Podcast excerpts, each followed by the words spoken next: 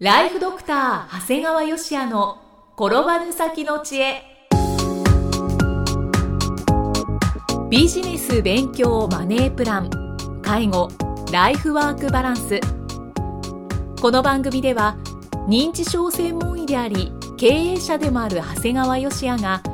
人生を10倍豊かにする知恵をお届けします。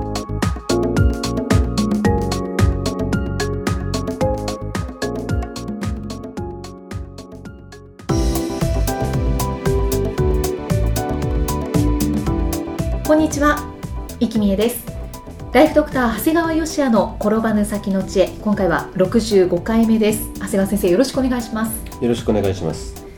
では今回は本のご紹介でしょうか。そうですね。実はあの前回ご紹介した顧問会計事務所での講演っていうのはね、はい、自分が12冊の本を紹介しながらあの経営で実行していることをお話ししたんですね。12冊もご紹介されたんですね。そうですね。あの僕は大体年間に100冊ぐらい本を買って、はい、そのうち100冊ちょっと読んででそれをきちっとまとめて自分で理解するのが大体半分ぐらい。だから大体560冊をまとめている、うん、その中でもやっぱり自分の日々の経営してる中でですね本当に役に立ったなって本がやっぱり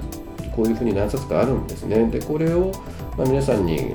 あのご紹介をしたんですけどね、はい、で僕も最近はどこの講演で、まあ、ここの今回のポッドキャストなんかでもあのご紹介をしあのしたことがあるんだけど、まあ、やっぱりこの北畑康義さんの自分の秘密ですね、まあ、最近実はあの「才能が9割」っていうもうちょっと読みやすい本も出されたんですが、はい、もうどこで誰に言う時でもまずこの本をおすすめをしている。だから今回も会計事務所の人になんでこの話をしたかっていうのはみんな会計事務所の人に言ったんだね。僕皆さんのお客さん各経営者がみんなお金儲けたいわけじゃないよっていうこと。をその儲け方のパワーってみんな違うんだからね、っていうことを学んでほしいなと思ったんです。これは僕自身もそうなんですよね、やっぱりあの本当にいろんな人がいるんだよということなんだよね。そのいろんな人っていうのを自分のルーツを探ることによって、まあ、もしくはこの北畑さんの本の中だとこう本の中で3つの質問に自分が答えていく中でねやっぱりこの自分もしくは相手が何を求めていて何に対する能力が一番才能があるのかってことがね分かるっていう意味ではこの本は僕はもう本当にそれこそありとあらゆる本を読む前に一番最初これを読まないと、自分がどんな本を読んでいけばいいかとか、どんなビジネスをしてた方がいいのかどんな人と付き合ってっていいのかっていうことがあの分からないんだよね、だからこれとにかくどこでも最初に紹介するんだよね。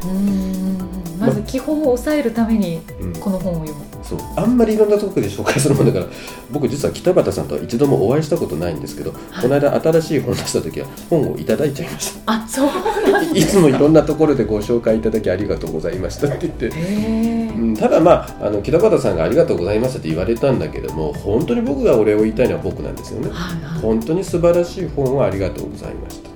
これ実は僕は今一言のように言いましたけど僕はこの北畑さんの本を読んだがために自分が何を自分の才能って何なのかが明確に分かったしだから何をやっていけばいいのかどんな人と付き合っていけばいいのかそれこそポッドキャストでどんなこと喋ればいいかっていうのも正直迷ってた時期もあったんだけどももう迷いは全然ないです。うん、だからまあ今日いろんな本紹介するって言いながら北畑さんの本ですっごいちょっと熱くなっちゃったけど、はい、それぐらいだから皆さんも読んでない人は一日も早くまずこれを読んでまず、はい、これを読んでからじゃないと他の何どんな本を読んでも意味がない。それほどの本なんですね。僕は思ってます。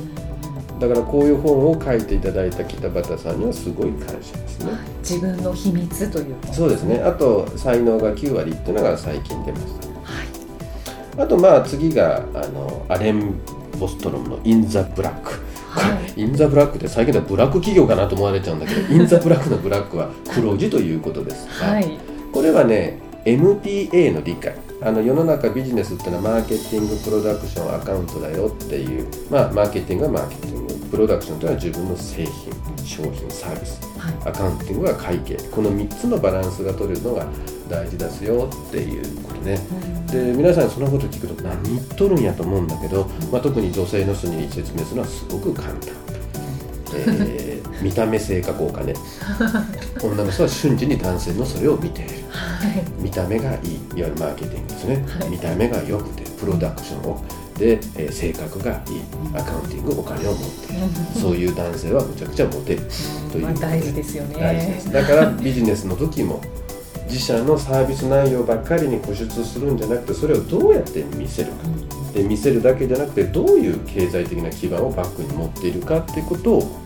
えー、学びました。特に我々医療だとか介護系の人間っていうのはこのプロダクションのばっかり意識しちゃうんだよね、はいはい、だからその時にいやプロダクション同じぐらいもしくはプロダクション以上に、えー、マーケティングとアカウンティングが大事ってことを学びますね。アカウンティングが弱い企業が多いということもなんか聞きましたけども。まあ僕ら、まあ、僕がコンサルしているようなところなんかだと、はい、まあやっぱりマーケティングが弱いところが多いかなまあダメなところは全部ダメだね、うん、どれか1個だけ悪いところはすごくこうコンサルティングがしやすいですね、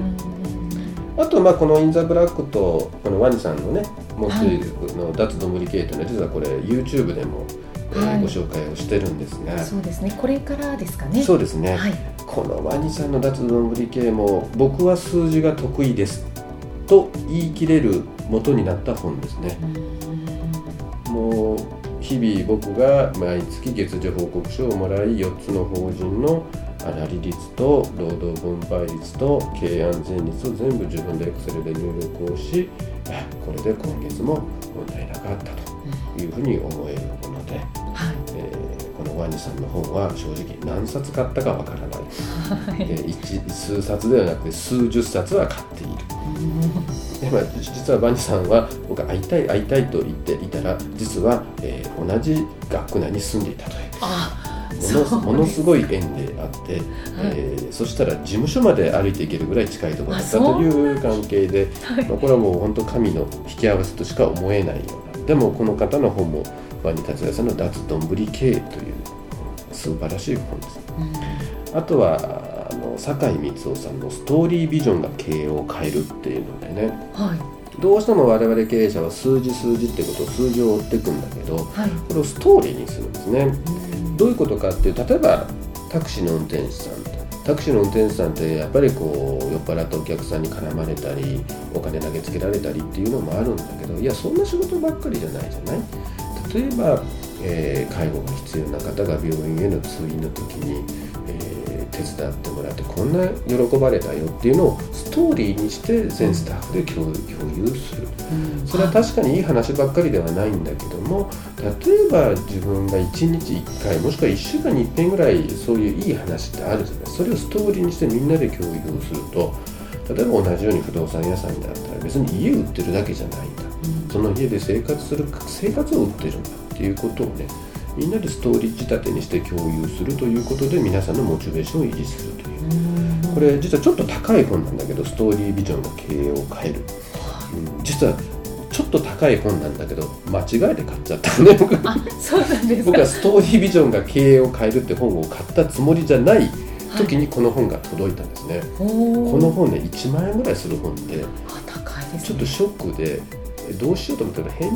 品するのもなと思いながらしばらくして読んだらすっごいいい本だったという本ですね。出会っちゃいましたね。出会っちゃいますね。でもう一つは近藤学さんの「なぜ金持ち会社は節税しないのか」っていう、これもいい本でしたね。これね実はね正直言あんまり売れてないらしいね。うんそうなんですね、うん、世の中には3つの借金がある、はい、っていうとね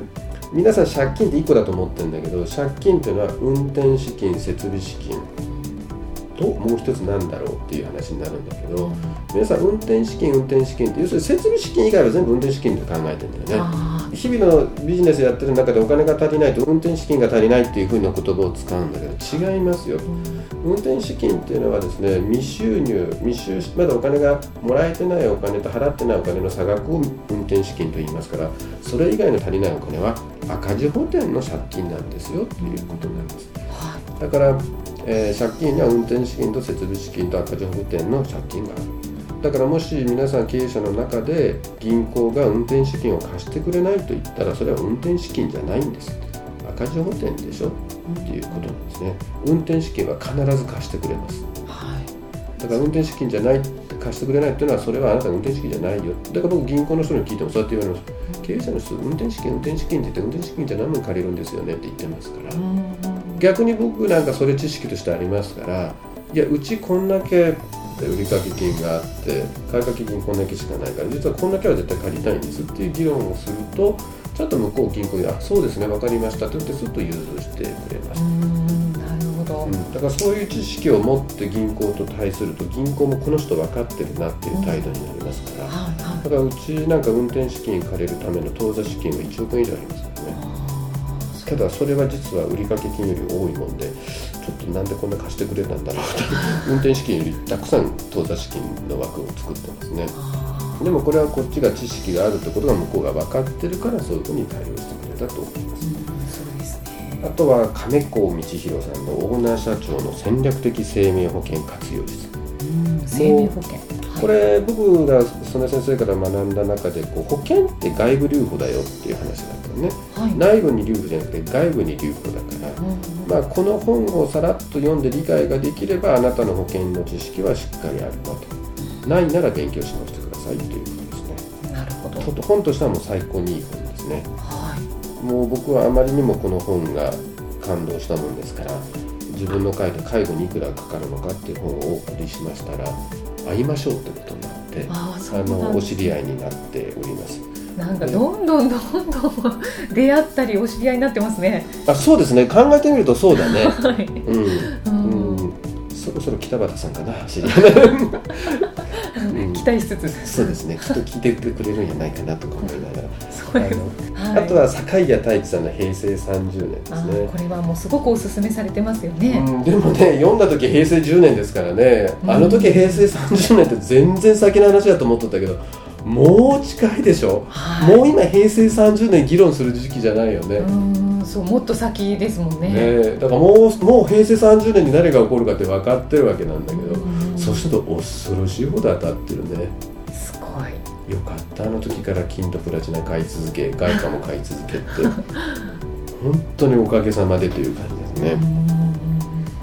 あとはまあうちがビジネスを大きくできたというのがランチェスター戦略というのをしっかり理解して理解してじゃないです。理解して実行したからです、はい、まあ、そのランチェスターの方はいっぱいあるんだけど、まあ、川辺義郎さんのランチェスター戦略1枚のシートであなたの会社が儲かるっていう、まあ、これ僕は川辺義郎さんからはもう直に、うん、えー、それこそランチェスターの勉強させていただいたんですけども、はい、もう本当に延べで何十時間かなからに教えてもらってそれを実行するにあたってだからまああの、まあ、この本が素晴らしいということもあるし川辺義郎さんの、えー、授業自体でもしっかり学ばせていただいたし、まあ、同じランチェスター戦略でも福永正文さんの「ランチェスター戦略」という本は漫画なんですよ、はい、あそうなんですね。悔しいけど漫画なんだけどとてもよくわかる。ああ漫画だからこそ。そうそう。これはすごいですね。あとは石原明さんの営業マンは断ることを覚えなさいってむやみに営業するんではなく見込み味覚を集めそこに教育してファンになってもらいましょうっていうことですね、はい、これはもう世界医療介護以外のところで当たり前にやってることなんだけども、まあ、うちは医療介護でこれを実践したもんだからデイサービスが、えー、初日から黒字突破とかね、一1日も赤字がないだとかっていうことになりました、まあ、石原明先生には一時コンサルもお願いしてて今でも、えー、12か月に一遍はちゃんとお会いしてお話を聞いているという形で、まあ、この方もすごくご縁を、まあ、本からご縁をいただいてですね、でもそう考えると医療介護というのは特殊なお仕事ですね。特殊じゃないんだ。だから特殊じゃないところに世間の当たり前を入れていかないといけないよということ。皆さんやっぱり特殊と思っちゃいけない。だから医療介護が遅れてると思わない遅れてるか。だから医療介護にもマーケティングをきちっと入れなさいよということ。入れちゃいけない。入れた入れることによって皆さんの、えー、サービスの質を向上させることがすごく大事ですね、はい、あとは矢野香織さんのその話し方では軽すぎますと。はい、もうこれは私の、えー、講演の師匠であります、はい、見栄えの中でも聴覚視覚というのがとても大事だということで、まあ、矢野薫さんね NHK 式信頼されるあ話し方という本を出されましたので、そうですね最近、ますますこうメジャーになっていかれますので、う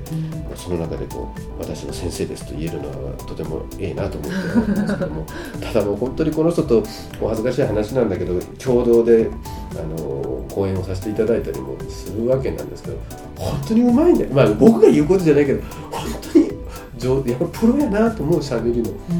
もうどんな聴衆、まあ、ドクターばっかのところで話されてももうドクターって本当に聞く態度とか悪いんですよみんな。そうなんですか。遅れてきたりとかねつまらん顔したりするそのドクターがみんなもう必死になってこう、もう引き込まれていく姿を僕は見てみるとねあんたそんな聞き方できるんやみたいな感じでね やっぱ喋り手なんだなと思いますね。プロフェッショナル。プロですね。まあぜひ皆さん本も購入されるといいんじゃないかとで最後が犬飼ターボさんの「チャンス」ですね、うん、これはね相当前に読んだ本なんですけども、はい、えー、理想の一日を描いてくださいっていう。これは我々がバカみたいに仕事をしバカみたいにお金を稼ぎっていう時に自分が何目指してるんだという常に本質をに変えることができる本なんですね、うん、僕は自分が朝起きて早く起きてトレーニングをして外来をやりで外来が終わったら、えー、出版だとか講演だとか教育をし夕方に経営のことをやりその後家に帰って家族とご飯を食べるっていうのが自分の理想だってことをこの本で学んだんですね。だからその理想の中で全部自分の願望が入ってるわけです、僕は経営者なんだけどやっぱり最後の最後まで医者はやりたい。だけど医者だけじゃなくてやっぱりそれをアウトプットするような教育だとか出版だとか講演もしたいし経営もしたい、だけどちゃんと家族も大事にしたいっていうのが僕のその理想の一日で全部入ってる、だそれを叶えることが自分の願望なんだってことが分かってきて分かってきたらずっと分かってたんです。だから今かなりあの実現できてますだから例えばイキさんのね理想の一日でっていうことで考えてみるわけです、うん、朝起きると一人寂しく朝ごはんを食べ 一日疲れた後で仕事帰ってきて誰もいない部屋に帰ってきてでそれが繰り返されるっていう理想の一日ってことは逆に、えー、イキさんは結婚もせず子供もできず仕事に追われながら、えー、ちょっと苦労するのが自分の一日かなと思えるわけだよねそれは理想の一日ではないですね。今の一日か。今のというか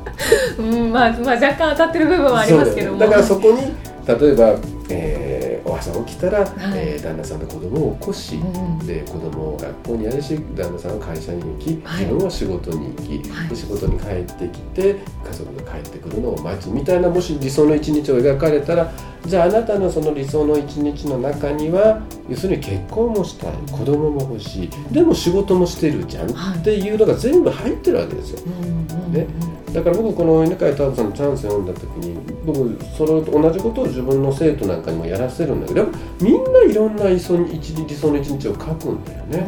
だから本当にそこに結婚っていうのが入ってない人もいればあのずっと一人っていう人もいるしもう家族たくさんみたいな人もいるし、だからやっぱり生きていく中ではねこういうので理想の一日を想定していくのはとっても大事だと思いますね。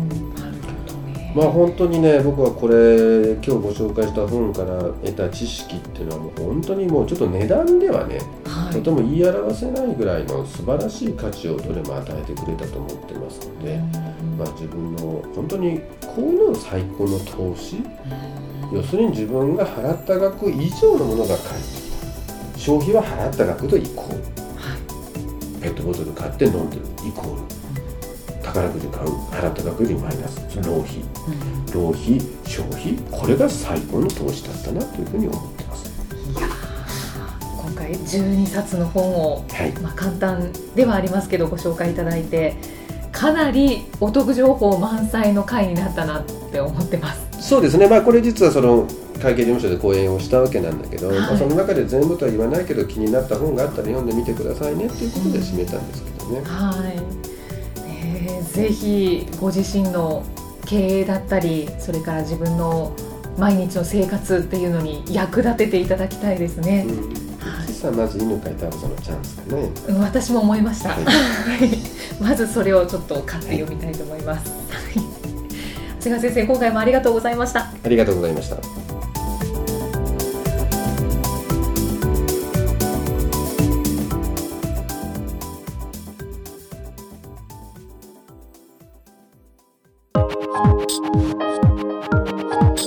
今日の放送はいかがでしたか？番組ではご感想や長谷川よしあへのご質問をお待ちしています番組と連動したウェブサイトにあるホームからお申し込みください。URL は http コロンスラッシュスラッシュ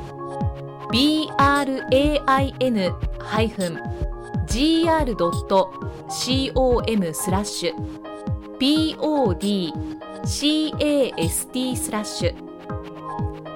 http コロンスラッシュスラッシュブレイン -gr.com スラッシュポッドキャストスラッシュです。それではまたお耳にかかりましょう。この番組は提供ライフドクター長谷川芳也。プロデュースキクタス。ナレーションは生きみえによりお送りいたしました。